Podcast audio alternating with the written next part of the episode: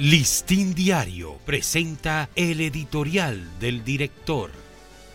¿Qué tal amigos del Listín Diario? Este es nuestro editorial de hoy, viernes 7 de octubre. Medidas urgentes. Demasiado ha hecho el país recuperando su turismo para que al día de hoy prevalezcan serias fallas en los servicios con esos que se brindan a los turistas. El trágico accidente de ayer en Bávaro con dos extranjeras muertas y varios heridos, obliga a la toma urgente de medidas para prevenir episodios de esa naturaleza.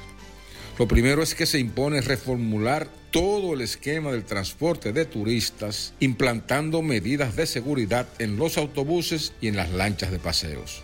Hay que instalar dispositivos electrónicos obligatorios en cada autobús previamente certificado para operar a fin de monitorear su velocidad y sus rutas. Tiene que aplicarse también un riguroso examen para admitir a los choferes, ya que en muchos casos estos han sido los principales culpables de accidentes por manejar a alta velocidad y no respetar ninguna norma.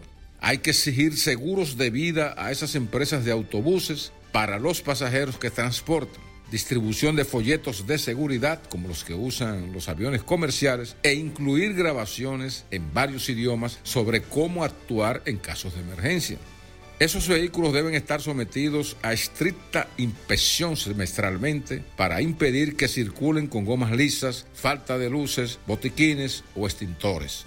En esta especie de programa de seguridad vehicular para turistas estamos proponiendo, hay que mejorar los servicios de asistencia de emergencia del 911 y por igual la infraestructura de bancos de sangre y de centros hospitalarios para atender a las víctimas de accidentes que son muy comunes en esa zona. El país no puede permitir que por estos descuidados detalles su principal fuente de ingresos quede en vulnerabilidad como ha sido en otros tiempos en que la imagen y el flujo de turistas sufrieron grave daño. Este ha sido nuestro editorial. Listín Diario presentó el editorial del director.